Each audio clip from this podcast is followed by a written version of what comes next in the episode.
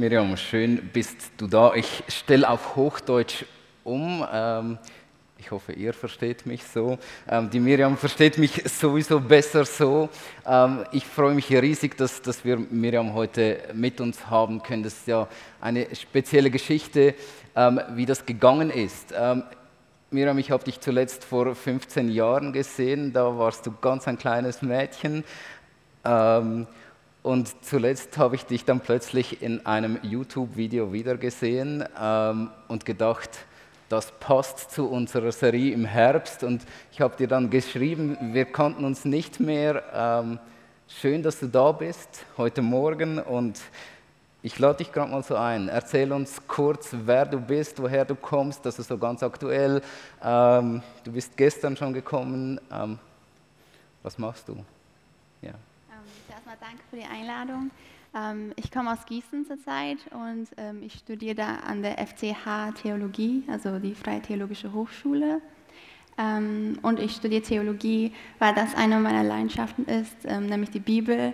Äh, ich liebe Gottes Wort und ich liebe es einfach, ja, mit ihm äh, da tiefer hineinzugehen. Du sagst, deine Leidenschaften. Ähm, ich ich habe dir so die Frage mitgegeben, für was schlägt dein Herz? Also da, da kriegen wir ja einen Einblick rein, wie es in dir drin aussieht. Das Wort von Gott, hast du gesagt?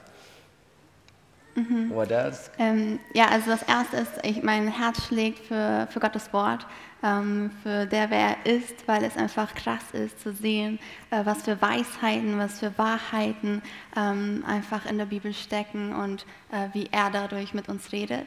Ähm, und eine andere Leidenschaft von mir ähm, oder mein Herz schlägt für äh, Muslime, äh, insbesondere für türkische Muslime, ähm, weil ich einfach auf dem Herz habe, wirklich äh, das Evangelium, die Botschaft Christi, denen weiterzugeben ähm, und die einfach mit hineinziehen will ähm, ins Licht. Ähm, und deshalb kombiniere ich es auch irgendwie mit Theologie, ähm, weil ich eben da sehr viele Sachen einsaugen will wie ein Schwamm und das dann auch weitergeben will in einer dienenden Haltung.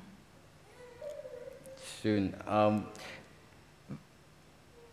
Ich habe gemerkt schon im Gespräch mit dir.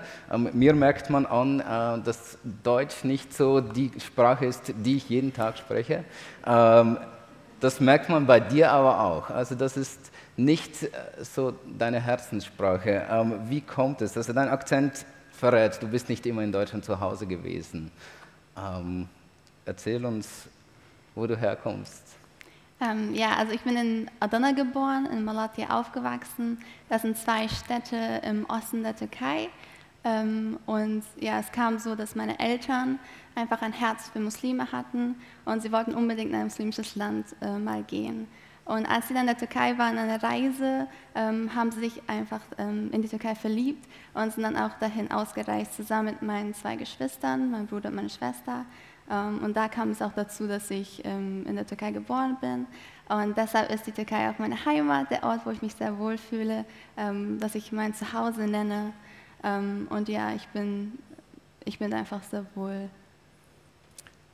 Wenn wir an die Türkei denken, dann denken wir so an äh, ein großes äh, Hotelresort, wo wir äh, all-inklusiv Badeferien machen.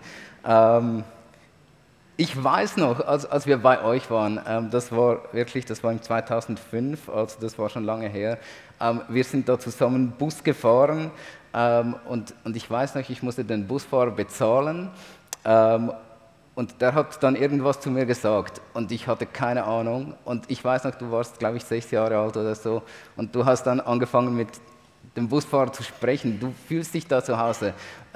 Malatya, das ist ja auch eine ganz besondere Stadt. Ähm, erzähl uns ein wenig von deiner Heimat da, die du gefunden hast.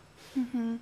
Ähm, ja, also Malatya ist eine Stadt, die ähm, sehr offen ist eigentlich. Die hat ein, ähm, also sind sehr viele muslimische Einwohner, ähm, ist auch in den Bergen, ähm, aber die sind auch sehr gastfreundlich. Also was ich an den ähm, Türken liebe, an meiner Heimat liebe, ist, dass die einfach offene Arme haben, äh, dass man immer zu denen irgendwie an die Tür klopfen kann und man kann einfach rein und die sind sehr auch intim.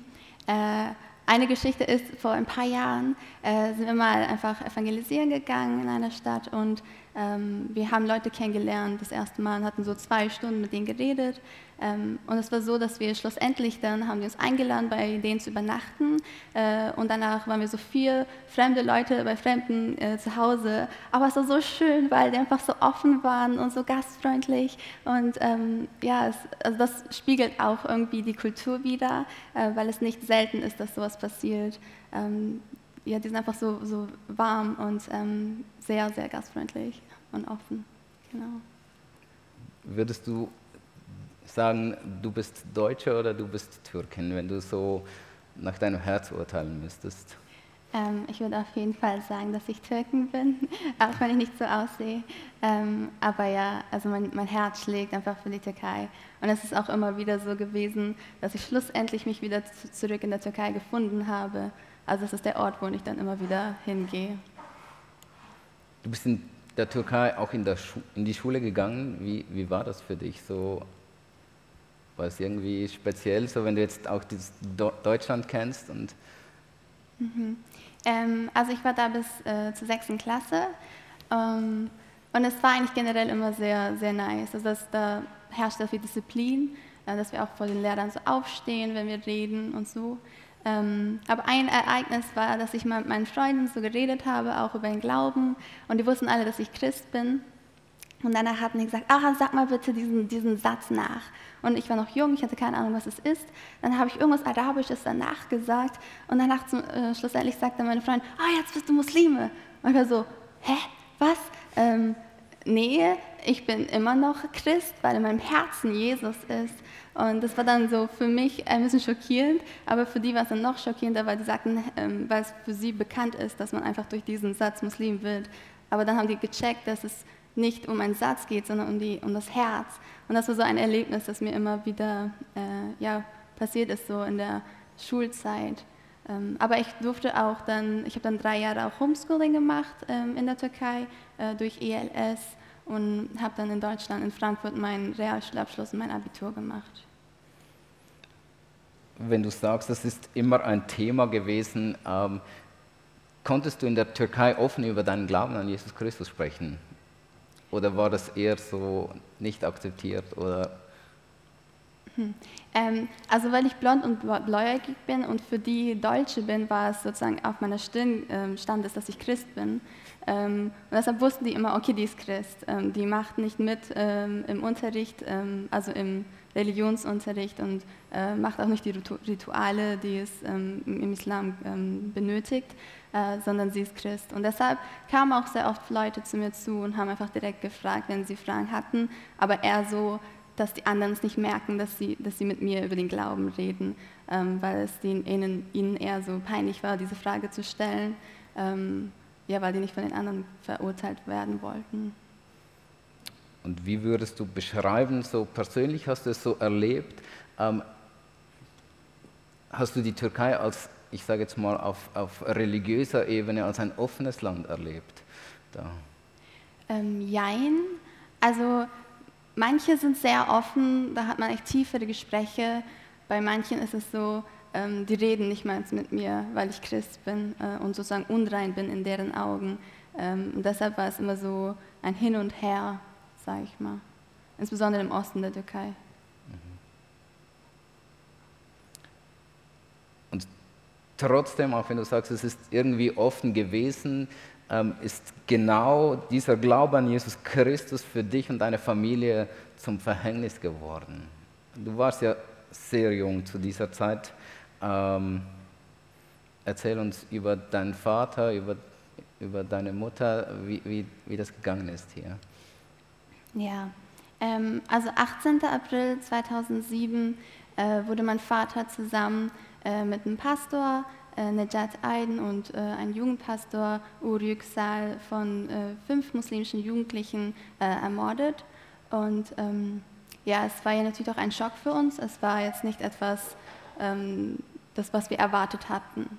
Ähm, aber trotzdem äh, kann ich sagen, dass Gott meinen Vater und Nejat und Ur auch ähm, vorbereitet haben, äh, hat. Und ähm, ja, es war so, dass mein Vater den, bevor, vor dem Fall äh, gesagt hat, ähm, ja, lass uns zurück äh, nach Deutschland ziehen. Also die, meine Arbeit hier ist vollendet, äh, es ist fertig. Äh, irgendwie war es für ihn so, okay, mein, mein, meine Arbeit ist zu Ende, ich kann jetzt gehen. Ähm, aber für, für ihn war es nicht klar, dass es mit dem Tod beendet werden wird. Und meine Mama war so, nee, ähm, ich habe noch das Gefühl, wir müssen hier bleiben. Und ähm, ja, die hatten da auch ein bisschen geredet darüber. Ähm, aber da mich, ist mir auch nachhinein aufgefallen, ja, also der Herr hat wirklich meinen Vater da vorbereitet für den Tod, weil für ihn war seine Aufgabe erledigt und ähm, ja, Gott hat ihn einfach dann nach Hause zurückgeholt. Ähm, und bei Ur erinnere ich mich noch, also der Jugendpastor, ähm, dass wir einmal im Gottesdienst saßen und er hat so gesagt, hey, ich habe das Gefühl, dass ein Wirbelsturm kommen wird, ein sehr starker Sturm. Und ich erinnere mich noch sehr gut daran, weil ich als kleines Kind dachte, es wäre wirklich ein, ein, also ein Wettersturm. Und ich dachte, oh nein, das Haus wird wegfliegen.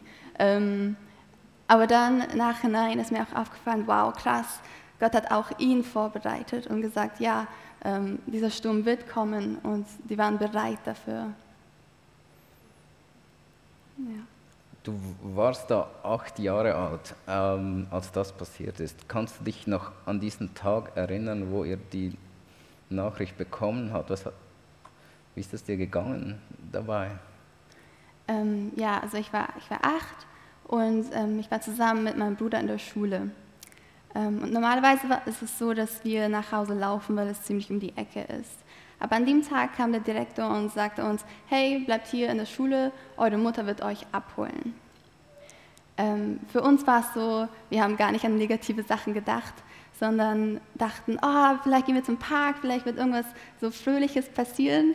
Ähm, aber dann kam meine Mutter mit den Nachbarn äh, und wir sind einfach nach Hause gefahren. Und es war so, hä, okay, ähm, wir hätten eigentlich auch nach Hause einfach äh, gehen können.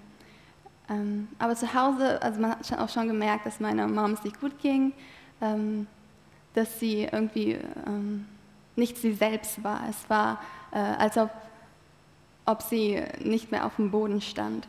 Äh, sie hat mir auch gesagt, hey, steh vor dem Fernseher und schau die Nachrichten an und wenn da irgendwas von dem Papa kommt, äh, sag Bescheid. Ähm, und meine Mom hatte halt ganz viele Telefonanrufe ähm, und bei diesen Telefonanrufen war es immer so, ah, wir wünschen Ihnen herzlichen Beileid. Und meine Mama war so, hä, halt, stopp, was ist los? Ähm, ich erinnere mich noch, dass sie einmal einfach ähm, das Handy einfach ähm, ausgeschaltet hat, weil sie äh, nicht mehr diese Nachrichten hören wollte und gar nicht verstund, also verstanden hat, was los ist. Ähm, aber dann sind wir mit meinem Bruder zusammen und meiner Mom äh, zu, einer, zu einem Krankenhaus gegangen in der Nähe, weil es in den Nachrichten sagte, dass sie dorthin äh, ähm, getragen wurden. Genau. Äh, und dort waren wir dann beim Offizier und haben gefragt, okay, können Sie uns bitte aufklären, was ist los, wir wollen es verstehen. Äh, aber der war irgendwie nicht so direkt, der hat versucht, es irgendwie nicht zu sagen, aber wir, wir wussten, dass er es weiß. Ähm, und dann sind wir in ein Zimmer gegangen und da mussten wir warten. Und nach einer Zeit kam der Offizier und sagte, oh, holte meine Mom ähm, nach draußen weil sie mit ihr reden wollte. Und mein Bruder sagte dann neben mir, okay, unser Vater ist gestorben. Weil wenn es eine gute Nachricht wäre, hätte er sie auch äh, einfach im Zimmer sein können. Und danach kam meine Mom äh, zurück, Tränen in den Augen ähm, und sagte, dass unser Vater gestorben sei. Und danach war es halt auch sehr komplex, weil meine Mom musste dann zum Revier ein paar, ein paar Fragen zu beantworten und wir waren dann zu Hause mit einer anderen Familie und unser Haus war einfach auch schon gefüllt mit Menschen, die ähm, ja, zum herzlichen Beileid gekommen waren. Ähm, dann kam meine Schwester nach Hause und sie musste es leider auch durch ein Telefon erfahren, weil meine Mutter immer noch weg war. Und erst spät am Abend konnten wir dann als, als Familie in einem Zimmer äh, einfach trauern und das eigentlich reflektieren, dass unser Vater wirklich gestorben ist das ist brutal. Ähm, was hattest du in diesem Moment für ein Gefühl, als, als dir das richtig bewusst geworden ist? Was hat dir gefehlt? Warst du wütend? Hattest du Angst, dass das jetzt mit euch allen passieren könnte? Oder? Ähm, also ja, wenn, als es mir bewusst wurde, ähm, also klar wurde, klar habe ich ihn ähm, vermisst, war da irgendwie eine, eine Leere. Ähm, auch in Kleinigkeiten habe ich gemerkt, okay, beim Frühstückstisch oder wenn wir gegessen haben, war, er saß immer neben mir und es war einfach leer. Ähm, eine Zeit lang habe ich auch niemanden erlaubt, dass jemand da sitzt.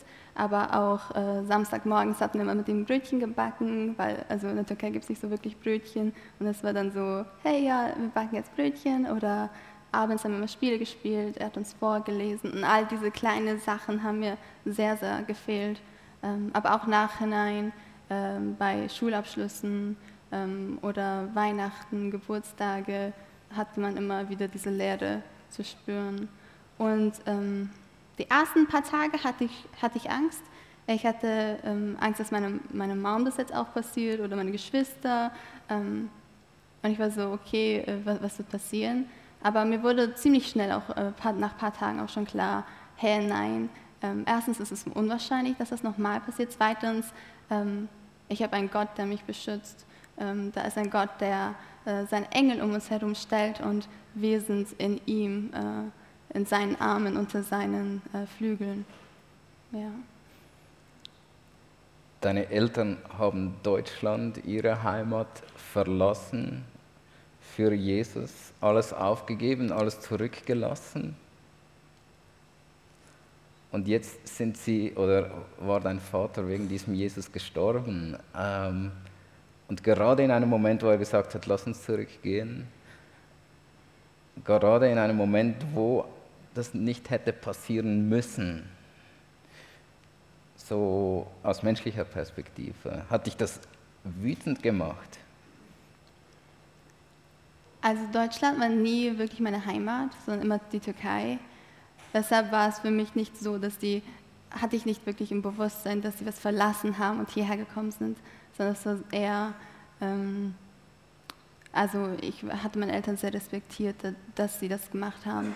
Und eine Wut hatte ich eigentlich nie, also weder gegen meine Eltern oder äh, noch gegen, ähm, gegen die Mörder, sondern ähm, ja, ich hatte einfach keinen Hass, keine Wut, sondern war sehr gewiss, dass, dass Gott alles in den Händen hat und ähm, dass, dass er es erlaubt hat und ähm, er es auch irgendwie lenken wird zum Guten. Hattest du nie das Gefühl, dass das, was dir passiert ist, unfair ist? Also es ist, ist ja nicht fair eigentlich, wenn man so sagen könnte, ich meine, die meisten von uns oder viele von uns sind, sind behütet aufgewachsen und fandest du das jemals unfair oder also du hast gesagt, du warst nicht wütend auf, auf die, die das gemacht haben oder auf deine Eltern. Warst du wütend auf Gott? Nee, also auf, auf Gott war ich ähm, gar nicht wütend, weil ich finde immer, wenn, wenn es etwas unfair ist, heißt es entweder, ähm, dass einem anderen das nicht passiert ist, was mir passiert ist. Und ich denke immer, ich will definitiv nicht, dass das jemand anderem passiert. Aber auch, dass es überhaupt passiert ist, ähm, da denke ich immer, äh, wer, wer, bin ich, dass ich entscheiden kann, was fair ist und was unfair ist, und was gerecht ist und was ungerecht ist, sondern Gott hat die Macht, Gott ähm, ist der, der entscheidet. Und ich weiß, dass er zum Guten entscheidet, also war ich auch nicht ähm, wütend auf ihn. Das ist eine starke Aussage. Was, was hilft dir, wenn du heute über diese Situation nachdenkst oder was hat dir geholfen in dieser Zeit mit deiner Erfahrung von Leid umzugehen? Oder was waren so besondere Momente? Was, was ähm, also das Erste war zu wissen, dass Gott erstens gut ist ähm, und dass er mein Vater ist. Ähm, er ist mein himmlischer Vater. Äh, ich hatte zwar keinen leiblichen Vater mehr auf Erden, aber ich hatte einen, einen, perfekten Vater, der erstens gut ist und der mächtig ist. Ähm, und ich konnte einfach immer zu ihm kommen, wenn, wenn irgendwas war, wenn ich ähm, Trost brauchte, konnte ich zu ihm. Äh, wenn ich Ermutigung brauchte, konnte ich zu ihm. Ähm, aber egal was, ich durfte einfach mein Herz ihm ausschütten. Und er hatte immer offene Ohren und offene Arme für mich. Äh, und das hat mich eigentlich, das hat mir ein sehr gutes Fundament gegeben und auch mich sehr getröstet in äh, dieser, diesen schwierigen Zeiten. Hat es Du hast gesagt, dass, dass Gott dein, dein perfekter Vater im Himmel ist. Hat es dein Gottesbild, das du als Kind ja schon irgendwie ein, hat man ja irgendwie schon als Kind ein klares Gottesbild, hat es das irgendwie verändert oder ähm, bestärkt in etwas? Hast du irgendetwas ähm, gefunden in Gott, was du vorher nicht kanntest in diesem Moment? Ähm, ja, äh, also schon als Kind wusste ich, ähm, wurde ich eingeprägt, dass Gott ist gut, aber eben nach diesem, nach diesem Leid, äh, nach dem Tod meines Vaters war es so, ähm, okay, Gott ist immer noch gut, aber was bedeutet das? Also weil ich hatte nur diese eine Perspektive, okay, mein Vater ist gestorben, er ist nicht mehr hier. Ähm, aber mir wurde bewusst, dass ich habe nur ein kleines ähm, Puzzlestück, aber Gott hat das ganze Bild, er sieht das Ganze und er hat ähm, eine Perspektive, die ich nicht habe. Und äh, ich habe einfach gelernt, dadurch auch Gott zu vertrauen und zu sagen, ja Herr, äh, du hast die Macht, du hast die ganz, das ganze Bild. Und auch wenn ich nur das eine sehe ähm, und nicht die anderen Teile, vertraue ich, dass, dass du es im Guten wendest, dass, dass du es so benutzt, dass dein Name schlussendlich verherrlicht wird. Hat Gott dir ähm, in deinem Leben dann auch, also Leid ist ja nie eine Momenterfahrung, sondern das bleibt irgendwie ein Teil vom Leben. Ähm, wenn man jemanden verliert, der so wichtig ist, also du hast du das Gefühl, ähm, dass, dass Gott dir besondere Erlebnisse geschenkt hast, in dieser Zeit oder auch danach, wo du gemerkt hast, da, da konntest du mit deinem Frust oder auch äh, deiner Freude zu Gott gehen, da hast du was von ihm bekommen, sage ich jetzt mal, hast du Schätze von ihm gekriegt? Ähm, ja, eigentlich ziemlich oft kleinere, ähm, aber es war auch also ein, ein größeres, nämlich ich habe äh, jahrelang nach dem Tod meines Vaters immer gewünscht, ähm, ihn das letzte Mal so zu sehen, ähm, mich von ihm verabschieden zu können äh, und das im Gebet halt auch Gott gesagt. Äh, jedoch ist das halt eine lange, lange Zeit nicht passiert. Und nach acht Jahren ähm, nach dem Tod meines Vaters ähm, ja, war ich dann in einer Situation, wo, wo es mir sehr schwer, also schwer ging. Ich, ich war in, in Deutschland ganz neu, neue Kultur, neue Sprache und meine Mom war auch nicht mehr bei mir, sondern zurück in der Türkei. Und ähm, es war ein Tag, wo ich mich wieder mal sehr einsam gefühlt hatte. Ähm, und an dem Tag durfte ich dann einfach wieder äh, Gott, Gott fragen und beten, ähm, Herr, lass mich doch das letzte Mal meinen Vater sehen, ähm, mich von ihm verabschieden oder irgendwas. Ähm, und in dieser Nacht hatte ich dann auch einen Traum, äh, wo, wo Gott einfach so, so gut war und mir äh, meinen Vater gezeigt hat, wo ich ihn auch wirklich umarmen durfte und mit ihm Zeit verbringen durfte und es, es war nicht wie ein Traum, sondern es, war, es hat sich gefühlt, als ob es echt wäre. Und ähm, da habe ich wieder verstanden, wie, wie gut Gott ist und wie treu er ist und was für eine Liebe er eigentlich für uns Menschen hat und dass er mehr gibt, als wir überhaupt verdienen. Was hat das mit deiner Beziehung zu Gott gemacht? Also so diese Erlebnisse, mich berührt das gerade so extrem. Also ich, ich, ich habe ja dich gefragt, ob ich dich auch provozieren darf. Gell? Ähm, so ein Erlebnis hattest du nicht jeden Tag. Wie erlebst du dein, dein Tagesgeschäft mit Gott, äh, dein Alltag mit Gott? Würdest du sagen, da ist immer dieser Gott ähm, und du spürst es immer so? Oder wie sieht das bei dir so im Alltag aus, wenn du gerade so diese großen Erlebnisse hast mit ihm? Ähm, ja, also der Alltag. Äh, ich liebe es, meinen Alltag mit, mit Gott zu starten, Gebet und mit Gottes Wort. Ähm, aber klar sind da Tage, wo, wo man eher so spürt, dass Gott da ist und dass es, halt, es geht gerade gut. Aber es gibt auch Tage, wo man sich entscheiden muss, zu glauben, dass Gott da ist. Äh, und ich habe einfach gelernt, ähm, mit diesem Fundament zu leben, dass Gott ist da und egal, was, wie meine Tage aussehen, egal, wie ich mich gerade fühle oder nicht, also ob es gut geht oder nicht, äh, zu wissen, hey, Gott meint es gut mit mir und ich kann zu ihm gehen, egal was kommt, egal was, äh, wie der Tag gerade aussieht, egal ob es stressig ist oder ähm, eher chillig, ähm, dass ich weiß, hey, ich kann zu Gott.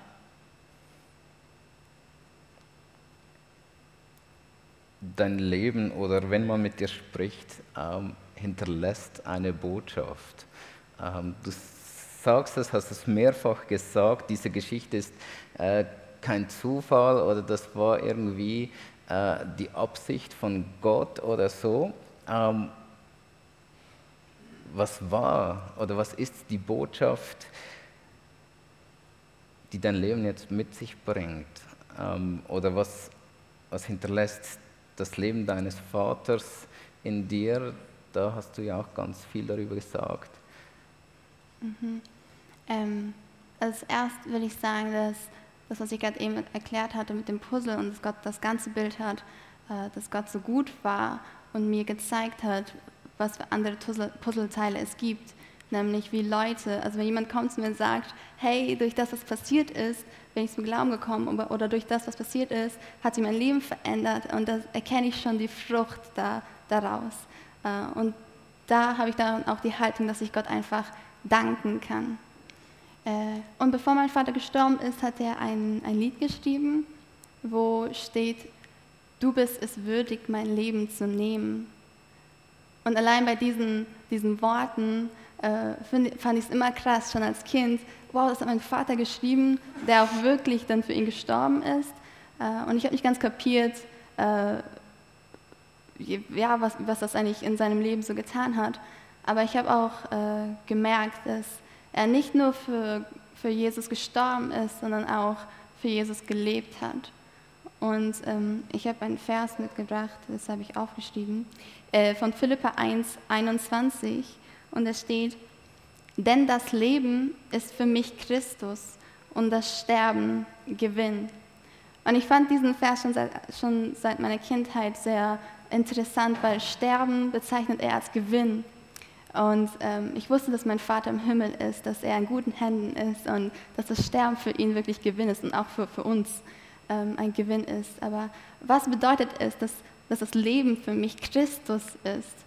Und über diesen Teil habe ich sehr lange nachgedacht ähm, und ich dachte, okay, was, was heißt das? Und ich habe mit der Zeit auch sehr gemerkt, ähm, dass es eigentlich verschiedene Facetten hat.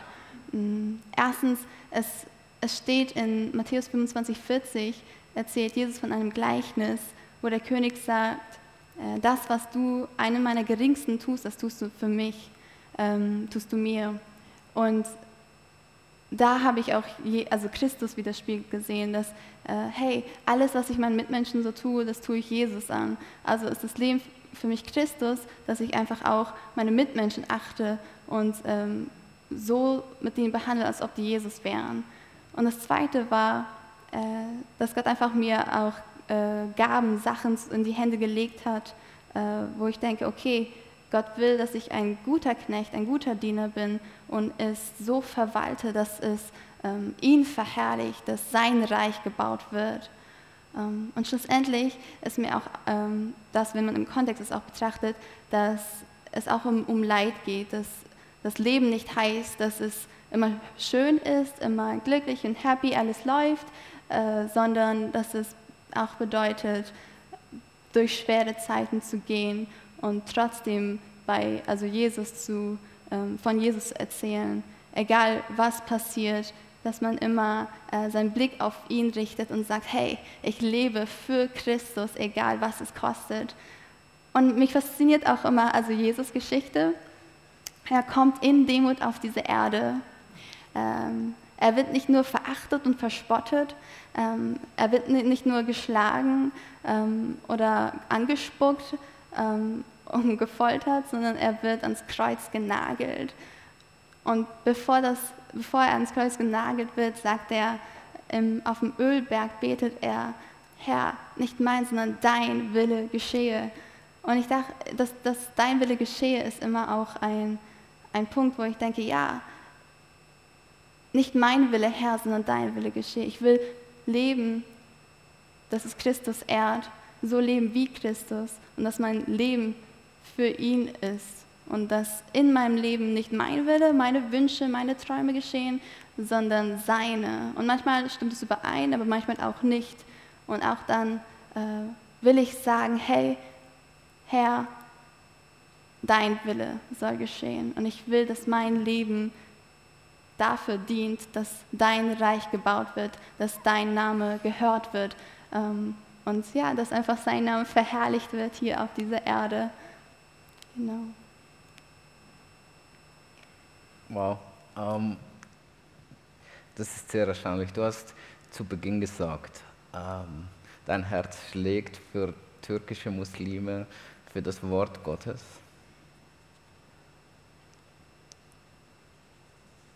Gelinde gesagt oder gemein gesagt, könnte man sagen, das sind diese Dinge, die dir dein Vater genommen haben. Ähm, warum hältst du daran fest? Warum äh, diese Liebe für diese Menschen? Ähm, warum, äh, warum läufst du da nicht weg? Das nehme ich nach Wunder. Ähm, ja, es, es, sieht so aus, als ob äh, ja, Muslime haben meinen Vater ermordet. Ähm, und weil er Christ ist, wurde er ermordet. Aber ich denke mir immer so, hey, Jesus ist im Kreuz gestorben äh, von Leuten, die er liebt. Und ich bin dagegen, dass man, dass man, ich will kein Gräuel oder keinen Hass gegen die haben, sondern ganz im Gegenteil, ich liebe diese Menschen, weil ähm, Gott sie zuerst geliebt hat. Ähm, und Egal was sie tun, egal was sie machen, ich, werde, ich will sie bedingungslos lieben, wie Christus mich liebt. Und deshalb liebe ich auch Muslime und auch Gottes Wort und ihn, weil er einfach so ein Vorbild ist durch Christus und seine Taten.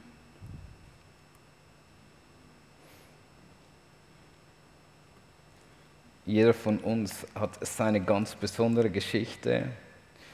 Ähm, deine Geschichte ist extrem ähm, auf, auf, auf diese Weise. Ähm, kannst du erahnen, was es für einen Einfluss auf deine Entscheidungen und auf deine Zukunft ähm, haben könnte? Oder, oder so, wie gehst du damit um, mit dem, was du erlebt hast, für deine Zukunft? Ähm, ich finde immer, äh, dass dass ich einfach meine Geschichte für erstens seine Herrlichkeit benutzen will, aber auch, dass ich weiß, dass meine Zukunft auch in Gottes Händen ist. Also das hilft mir auch zu sagen, hey, ich muss mir keine Sorgen machen wegen der Zukunft oder was auch immer passieren wird, weil Gott bei mir ist und weil er es gut mit mir meint. Und deshalb darf ich einfach ihm vertrauen und ihm blind folgen, egal wohin er mich führt. Ja. Das ist ein Wort. wenn es für dich okay ist, ähm, also wenn ihr mehr von Miriam wissen wollt, also du, du bist nach dem Gottesdienst noch ein wenig hier, ähm, ihr dürft sie fragen ähm, oder, oder, ja, Fragen stellen, das hast du so gesagt. Ähm, für uns. Ich glaube, das ist ein so wichtiges Votum, das du jetzt gesagt hast. Ähm, wir sind in ganz anderen Lebenssituationen vielleicht, aber jeder von uns muss sich immer wieder entscheiden, will ich Jesus folgen oder nicht. Und äh, nicht bei jedem Leben ist so äh, das Risiko mit dabei, dass man umgebracht wird wegen dem. Aber ich finde das deshalb so schön, weil du das gesagt hast.